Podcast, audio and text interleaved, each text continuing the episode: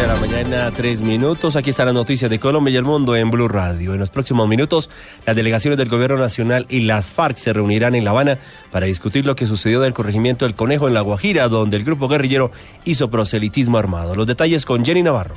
Tal como lo había anunciado la oficina del Alto Comisionado para la Paz, en pocos minutos la delegación del gobierno encabezada por Humberto de la Calle y la delegación de paz de la FARC se verán en La Habana para tratar los siguientes temas. Revisión del episodio del conejo, revisión del protocolo para futuras visitas a los campamentos por parte de los delegados de esa guerrilla visitas que en este momento siguen suspendidas y el cronograma de trabajo a realizar en las próximas semanas en esta que se considera la etapa final del proceso de paz. El equipo del gobierno regresará hoy en la noche a Bogotá. Como producto de este encuentro se conocerá la fecha del próximo ciclo normal de conversaciones que podría ser mediados de la otra semana. Jenny Navarro, Blue Radio. Gracias, Jenny. El Procurador General Alejandro Ordóñez indicó al gobierno que la modificación de la ley de orden público que permitiría zonas de concentración para las FARC podría generar excesos por parte de este grupo armado y podría abrir la puerta para suspender órdenes de captura contra el grupo guerrillero. La información con Laura Quiseno. El procurador Alejandro Ordóñez, en una carta enviada al presidente de la República, Juan Manuel Santos, formuló algunas advertencias para evitar que se repitan crímenes y excesos de las FARC con las zonas de concentración. El Ministerio Público indicó que una posible reforma a la Ley 418 de 1997, que permitiría la declaración de dichas áreas para miembros de las FARC, no existe precisión sobre la finalidad para las cuales se crean estas zonas de ubicación y alertó que si no se realizan las precisiones por parte del gobierno, algunas zonas del país podrían quedar bajo el control de las FARC durante décadas. El Ministerio Público insiste en que dichas zonas solo se podrán crear con el fin de implementar el acuerdo final y con el propósito exclusivo de llevar a cabo el desarme y que zonas donde la población haya sido víctima del conflicto armado y donde se desarrollen actividades económicas a las que se les pueda ocasionar daño no pueden establecerse como zonas de concentración para este grupo armado.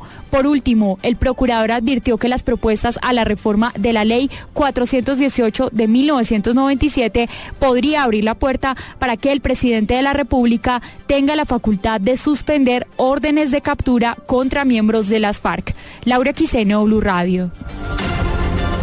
En Paraguachón, en La Guajira, hay completa expectativa ante el acuerdo entre los gobiernos de Colombia y Venezuela para abrir por una sola la frontera cerrada por el presidente Nicolás Maduro. Poco a poco van llegando los propietarios de vehículos que desde agosto quedaron en territorio venezolano. La información con Diana Ospino. Aunque el anuncio indica que la frontera será abierta desde la 1 hasta las 6 de la tarde, en Paraguachón ya empezaron a llegar transportadores cuyos vehículos quedaron en Venezuela con el cierre de la frontera. Juber Peralta, comerciante del sector, señala que hay alrededor de unos 20 conductores a la espera de poder traer de regreso sus vehículos. Las gandolas no han llegado. Según dicen, están de qué lado de Venezuela, en Guarero, más, más casualmente en Guarero. Porque están llegando los dueños de la mula que van a pasar para allá y que a buscar la, la, las mulas. Eso es que lo van a abrir pues, a la una de la tarde, pero no, nosotros ahorita estamos en la expectativa. ¿Cuál es la expectativa? Que no sabemos nada si es verdad o si es mentira. El comerciante señala que aunque sea solo por unas horas, la llegada de los transportadores por la apertura de la frontera activará un poco su economía. En Barranquilla, Diana Ospino, Blue Radio. Gracias Diana y continuamos pendientes de Teletón que este año busca la construcción de un nuevo centro en Bogotá desde donde se realiza el evento en el centro de convenciones en el centro de, la capital del país. La información con David Gallego. Centro de Convenciones Gonzalo Jiménez de Quesada, epicentro de Teletón Colombia 2016. 27 horas durará el evento que inició ayer a las 10 de la noche, irá hasta altas horas de la noche del día de hoy y tendrá de nuevo la bailatón, selfitón y la subastatón. Uno de los embajadores, Iván Lalinde. Hoy tiene muchas cosas, tiene la Radiotón, 600 emisoras de radio se unieron, hablando de Blue Radio también se metió la Radiotón y esto es llegarle a todos los rincones del país. Tiene las historias cívicas, que son historias que mandan los ciudadanos desde los diferentes puntos cardinales del país, han mandado del Amazonas, han mandado de la Sierra del Cocuy, han mandado del Pacífico, de, de todas partes. En la subastón, la meta son 13.062.993.834.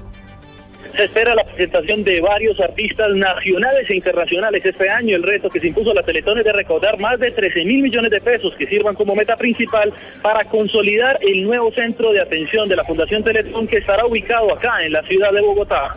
David Gallego Trujillo, Blue Radio. En noticias internacionales, por lo menos 30 personas murieron en Yemen en un ataque aéreo de la coalición árabe. Laura Quisel. Al menos 30 personas entre civiles y rebeldes chiitas murieron hoy en un bombardeo aéreo de la coalición árabe liderada por Arabia Saudita sobre un mercado al nordeste de Sana, la capital de Yemen. El ataque iba dirigido contra tres vehículos con rebeldes a bordo que entraban en un mercado de la ciudad. La agencia Saba, controlada por los rebeldes, da cuenta por su parte de 60 civiles muertos en el ataque y no informa sobre bajas en las filas de la insurgencia. En septiembre de 2014, la capital cayó en poder de los rebeldes chiitas hutíes, que también se apoderaron de otras regiones del país. Laura Quiseno, Blue Radio. Y en los deportes, la campeona mundial de salto triple, Caterina Ibargüen, se prepara en Colombia para el inicio de su temporada en la Liga de Diamante. Joana Quintero.